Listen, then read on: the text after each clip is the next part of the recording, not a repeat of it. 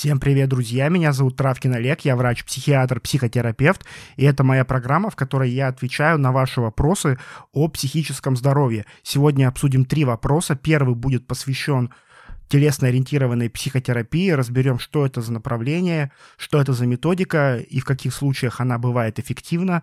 Второй вопрос будет посвящен одной очень эффективной психотерапевтической технике под названием сократический диалог. И третий вопрос будет про антидепрессант, один из самых популярных препаратов под названием эсциталопрам. Оставайтесь до конца, я уверен, будет интересно и полезно. Но если у вас мало времени или вам не интересно смотреть, слушать весь выпуск целиком, то в описании к выпуску есть тайм-коды, и вы можете выбрать интересующую вас тему. Итак, давайте начнем. Первый вопрос звучит следующим образом. Интересно узнать ваше мнение о телесно-ориентированной психотерапии – насколько она актуальна в современном мире и для кого. Сама имею положительный опыт, но мне показалось, что идет акцент только на тело, а когда хочется поговорить, то психолог не может удовлетворить эту потребность. Возможно, она дает лучший эффект, если ее использовать в комплексе с другими методами. Первое, что нужно сказать про телесно-ориентированную психотерапию, что это вряд ли можно назвать какой-то отдельной модальностью или каким-то отдельным направлением психотерапии потому что для того, чтобы какая-то школа получила такой статус, должна быть какая-то четкая, структурированная теория развития личности человека, теория развития психики человека. И эта теория должна рассказывать, как формируется личность, с какими проблемами на пути развития эта личность может столкнуться, и предлагать, исходя из этой теории, какие-то конкретные методики по решению тех самых проблем. Так вот, у телесно-ориентированной психотерапии нет такой теории. Телесно-ориентированная психотерапия никак не объясняет формирование человека и формирование личности человека. Поэтому это скорее не направление психотерапии, а это набор разных техник, упражнений, направленных на работу с телом человека. И через работу с телом человека можно изменить эмоциональное самочувствие психологическое состояние человека. Вот чем занимается телесно-ориентированная психотерапия. Теоретическая база у телесно-ориентированной психотерапии есть, но она очень простая и короткая, и сформулировать ее можно следующим образом. Любые негативные эмоции, переживания, тревога, депрессия, страх, грусть, тоска любые сильные эмоции, они приводят к тому, что формируется так называемый мышечный панцирь, напряжение мышц, каких-то участков мышц человека, и этот мышечный панцирь приводит к появлению так называемых зажимов, которые могут беспокоить человека, которые могут хронизироваться и тем самым закреплять эмоциональное состояние, сопряженное с этими зажимами. И если при помощи каких-либо методик эти зажимы проработать, убрать, то таким образом изменится и настроение, самочувствие и здоровье человека. И эта теория вполне себе научно обоснованная, и это действительно так. При тревожных состояниях, например, очень часто встречаются такие мышечные зажимы, которые приносят определенный дискомфорт пациентам, и существует методика, техника, например, прогрессивная мышечная релаксация по Джекобсону, которая помогает эти мышечные зажимы и это мышечное напряжение снять. Поэтому, когда мы говорим про телесно-ориентированную психотерапию, правильнее ставить вопрос, не эффективна ли психотерапия телесно-ориентированная в целом, а эффективна ли та или иная методика, которая работает с телом и устраняет эти зажимы. И вот здесь уже не так все однозначно, потому что есть методики эффективные, которые доказали свои преимущества в исследованиях, а есть методики, которые вызывают сомнения и которые не оправдывают тех ожиданий, на которые, э, которые на них возлагают. И прогрессивная мышечная релаксация, о которой я говорил ранее, я уверен, что многие из вас про нее слышали, знают, некоторые, возможно, даже ее уже используют. Это действительно методика с доказанной эффективностью. В интернете множество инструкций, как ее выполнять, есть видеоролики, и ее использование вполне себе оправдано. Также сейчас набирает популярность такое направление психотерапии и такая техника психотерапии, как ДПДГ, э, десенсибилизация и переработка движением глаз. Так она расшифровывается. И глаза — это тоже часть тела, и применяя эту методику, по сути, мы тоже работаем с телом, и ДПТГ имеет доказанную эффективность, например, при посттравматическом стрессовом расстройстве и вполне себе тоже может использоваться. В некоторых статьях, например, даже медитацию относят к телесно-ориентированной психотерапии, что немного спорно, потому что при медитации какой-то активной работы с телом, как правило, не ведется. Тут скорее человек занимает позицию наблюдателя и наблюдая за своим телом, принимая любые ощущения, которые в этом теле есть. То есть концентрируется на органах чувств и тем самым снижает тревогу, например. Медитация также вполне себе научно обоснованная практика, и она используется. Mindfulness, медитация набирает популярности. Даже есть специальные программы на Западе, где вся терапия построена на обучении человека раз, различным медитативным практикам, и таким образом человек учится совладать со стрессом и повышает свою стрессоустойчивость. Это мы поговорили про некоторые действительно доказанные техники. Прогрессивная мышечная релаксация, например, EMDR э, или ДПДГ, медитация, также дыхание, техники дыхания, дыхание для релаксации тоже э, можно отнести к телесно-ориентированной терапии. И дыхание тоже может использоваться для работы с зажимами и чувством тревоги. Но в то же время есть и техники, которые вызывают много вопросов, Одно из них, одна из них, это, например, холотропное дыхание, которое одно время было очень популярно, но по сути является полнейшим мракобесием и не дает никакого эффекта и может даже навредить. Или, например, есть э, танцевальная психотерапия. Конечно, танец это хорошо, и танец это движение, физическая нагрузка, физическая активность, что в целом хорошо влияет на самочувствие человека, но использовать танец просто как терапию, просто как лечение, ну, сомнительно, скажем так, поэтому вряд ли можно рекомендовать танцевальную терапию как средство помощи. Также вызывают вопросы и сомнения техники, которые работают как-то с энергией тело человека. Обычно специалисты, которые используют эти техники, говорят о какой-то биоэнергетике и каких-то точках в теле, через которые эта энергия уходит или поступает. И если надавить на эти точки, то можно нормализовать круговорот энергии в теле и тем самым изменить самочувствие человека. Ну, я думаю, уже по описанию понятно, что это все ерунда и тоже не может использоваться для лечения. И если поискать в интернете, я провел небольшое исследование, я нашел кучу разных вот этих техник, практик, которые направлены на работу с телом, и большая часть из них, конечно, очень сомнительны и не имеют какой-то доказательной эффективности и не подходят под стандарты, которые, например, предъявляются к психотерапии в США, к научно обоснованной психотерапии.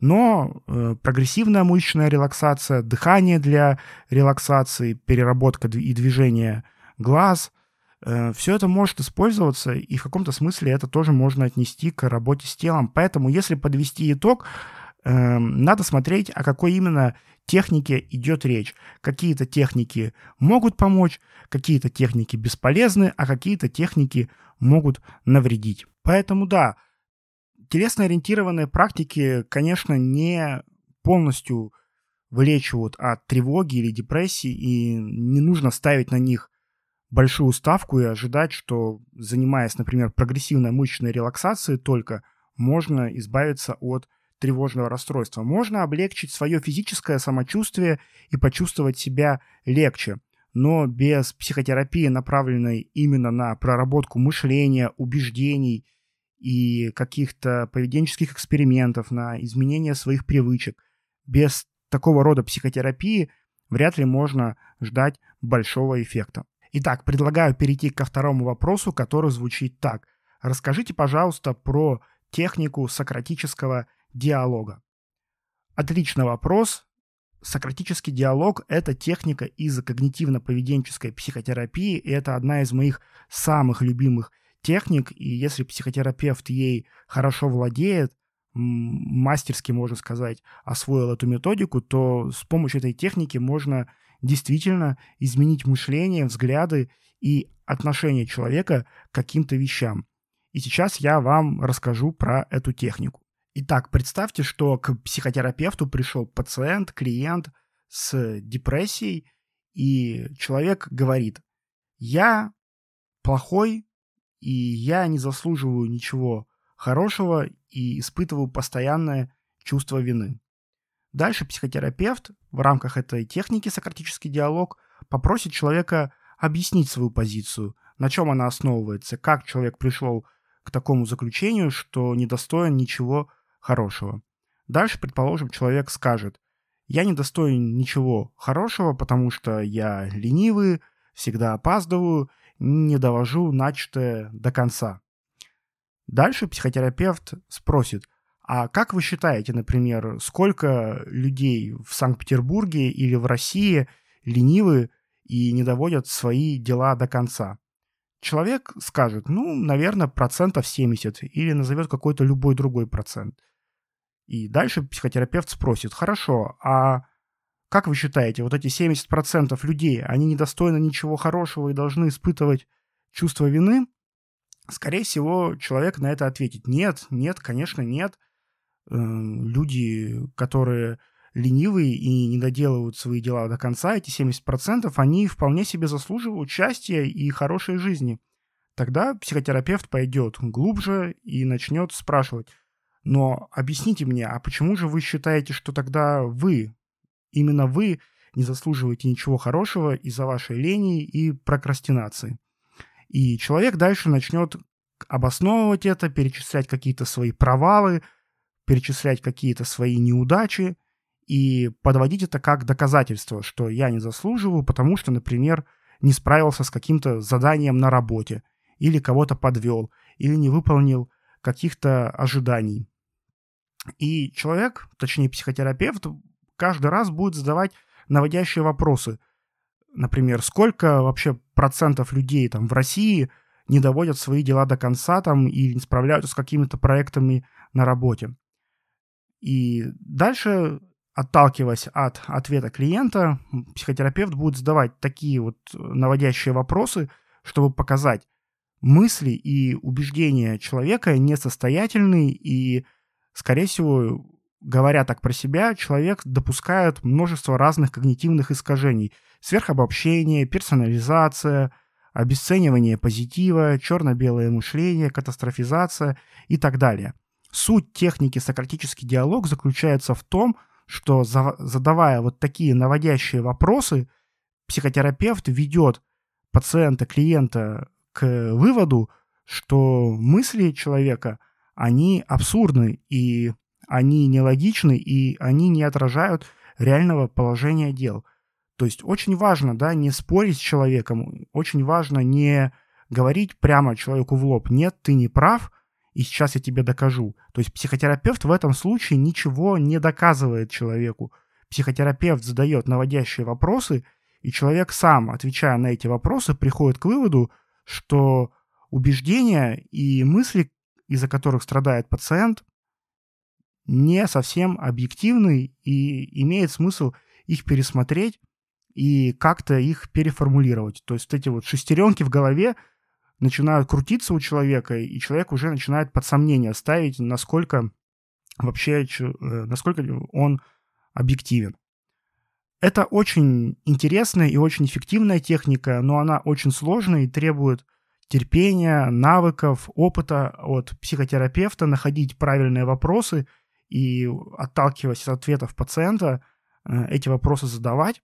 Но если ее освоить, то, как я уже говорил, результаты бывают очень впечатляющими. Это была одна из самых любимых техник, насколько я знаю, доктора Аарона Бека, основателя когнитивно-поведенческой терапии, и он очень хорошо ей владеет и демонстрировал потрясающие навыки, и я часто ее использую в своей практике.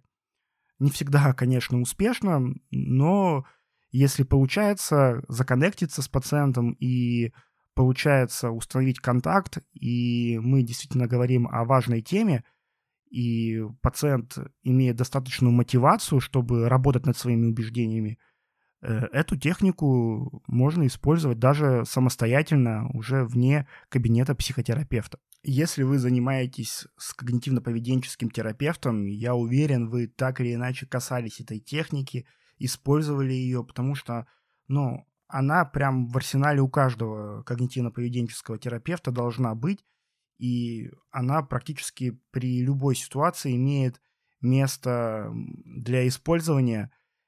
И я рекомендую вам не пренебрегать этой техникой, а уделять ей как можно больше внимания. И третий вопрос на сегодня, короткий.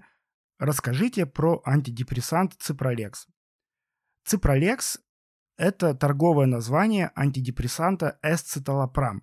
Эсциталопрам – это представитель группы селективных ингибиторов обратного захвата серотонина. Это антидепрессанты. И эсциталопрам действует, собственно, на серотонин. Это тот самый нейромедиатор, на который пытаются повлиять почти все антидепрессанты. И антидепрессанты из группы СИОЗС повышают концентрацию серотонина в нервной системе в мозге и также способствуют тому, что рецепторы гораздо лучше этот нейромедиатор – воспринимают, что влияет на самочувствие, настроение и другие патологические симптомы.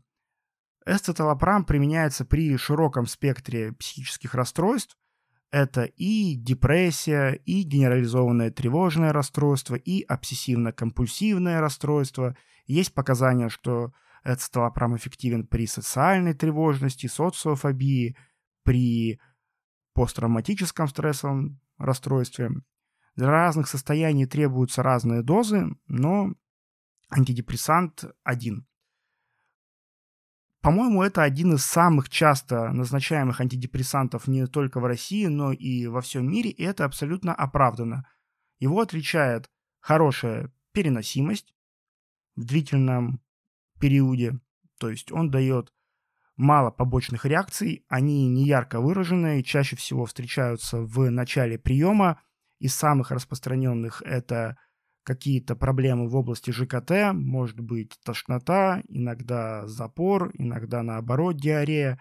Вначале может давать легкую головную боль, как и все СИОЗС, вначале может усиливать чувство тревоги и беспокойства, поэтому, как правило, прикрывается транквилизаторами или противотревожными препаратами.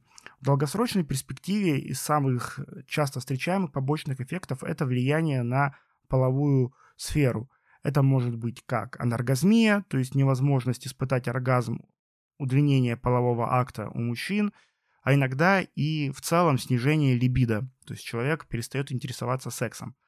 Но все побочные реакции, которые вызываются антидепрессантами и эсциталопрамом, они часто проходят во время приема по мере адаптации организма к препарату. Ну а если какая-то побочная реакция не проходит, то с отменой препарата она точно полностью исчезает. Поэтому из-за этого не стоит переживать. Эм, сказать про этот антидепрессант на самом деле можно не так много. Начальная терапевтическая дозировка это 10 миллиграмм Э, на упаковке в инструкции написано максимально допустимое 20 мг, но в различных руководствах по психофармакологии написаны дозы и в 30 мг, а иногда даже и в 40 мг. Поэтому иногда мы назначаем даже выше, чем написано на э, упаковке и в инструкции, если мы лечим в соответствии с руководствами и клиническими рекомендациями как и у большинства антидепрессантов, имеет отсроченный эффект, то есть не с первого дня приема, а, как правило, на третью, четвертую неделю. Иногда, например, при обсессивно-компульсивном расстройстве эффекта нужно ждать дольше, это может быть и 8 недель, э, поэтому не нужно этого опасаться, и это нормальная ситуация, когда нам требуется подождать, пока антидепрессант начнет действовать. Назначая эсцеталопрам, наша цель достигнуть полного исчезновения всех симптомов и вернуть человеку качество жизни, которое было до начала болезни. Но иногда бывает частичный ответ, то есть какие-то симптомы уходят, какие-то не уходят. В таком случае мы можем рекомендовать подключить психотерапию или можно добавить другие препараты, антидепрессанты из других групп для усиления эффекта. Также может сочетаться, например, с нормотимиками для стабилизации настроения, э, например, при биполярной депрессии. Минимальный срок приема – это 6 месяцев от момента стабилизации состояния, но, как правило, требуется год, э, а иногда и чуть дольше. Иногда после отмены препарата может быть возвращение некоторых симптомов, но чтобы этого не произошло, опять же рекомендуется за время фармаколечения проходить психотерапию и осваивать какие-то навыки стрессоустойчивости и разбираться с причинами своей депрессии или своего тревожного состояния. Отменяется постепенно, то есть не рекомендуется сразу одномоментно, одномоментно прекращать прием эсцеталопрама, то есть мы плавно снижаем дозу. Если этого не делать, то может быть синдром отмены, который выражается в усилении беспокойства, головокружении, нарушениях сна и других неприятных симптомах, которые не опасны, но не очень комфортны. Поэтому отменяем антидепрессант медленно и посоветовавшись предварительно с вашим лечащим врачом. На сегодня все, друзья. Осветил три вопроса. Спасибо вам за прослушивание, за лайки, за подписку, за позитивную оценку моей работы. И увидимся в следующих выпусках. С вами был доктор Травкин. Желаю вам всего хорошего.